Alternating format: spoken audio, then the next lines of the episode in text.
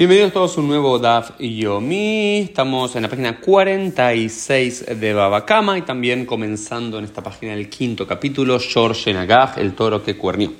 Y la Mishnah nos presenta el siguiente escenario. Pongamos, es un toro, un toro tam, un short tam, un toro que no había sido preadvertido, que había tenido eh, actos violentos y que había dañado a personas o a otros objetos previamente cuernea a una vaca y mata a la vaca. Entonces sabemos que si ese es el caso, tiene que, el dueño del toro tiene que pagar Hatzinesek, medio valor de esa vaca, se la tiene que pagar al dueño. Ahora bien, cuando uno va a evaluar que está la vaca muerta, ve al costado un feto, un feto de la vaca que también está muerto. Lo que no sabemos, dice la Mishnah, es que si ese feto murió antes de que lo cuernió, y en ese caso el, el dueño del toro no debería pagar ni, nada por, aquel eh, feto que murió, porque quizás murió de causas naturales previo a que su toro dañase a la madre, a la vaca, o bien no sabemos si murió como consecuencia de aquel golpe. Entonces, ¿cómo se evalúa esto que se hace? La primera posición de la Mishnah es que se le paga Hatzinesek medio daño completo eh, a, por la vaca muerta y un cuarto por el balad, un cuarto por el, la muerte del feto de la vaca. ¿Por qué esto? Esta, dice la quemará luego, es la posición de Sumjos. Porque Sumjos decía, Mamón amatil besafek holkin, toda cuestión económica que está en duda, que no sabemos, se parte por la mitad. Entonces, ¿por qué se parte por la mitad? Es porque si no fue responsable el toro, tiene que pagar cero. Y si fue responsable el toro, tiene que pagar medio, como en el caso de la madre. Entonces, entre medio y, y cero es un cuarto, esa es lo que supone Sumjos. Como no sabemos y no hay evidencia si es de una forma u otra natural o por el cuerneo, se debe pagar eh, un cuarto del daño.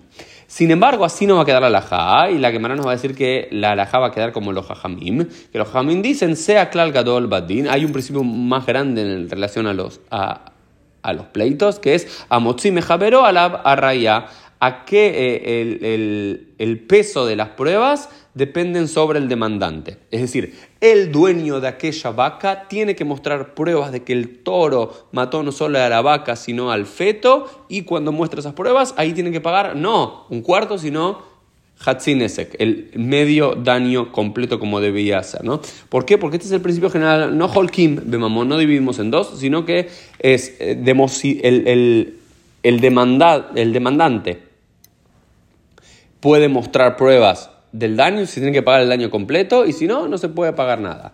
Porque este es el principio general que eh, ya lo habíamos visto eh, previamente, pero lo vuelve a trabajar la, la, Es el principio de Minaya Motzi Mejaperó a la Barraya. ¿De dónde sabemos? Se pregunta eh, Rabbi Shmuel, el hijo de Rahman, ¿y de dónde sabemos que el peso de las pruebas dependen caen sobre quien demanda, el demandante? Porque está dicho Mi Baal de Barim y Gash Aleem. Un versículo de Éxodo 24, 14 dice, aquel que tiene un pleito debe acercarse a ellos. ¿Sí? Es decir, mi val de varim, aquel que tiene un pleito, que tiene una demanda, y gash aleyem, tiene que acercarse sobre ellos.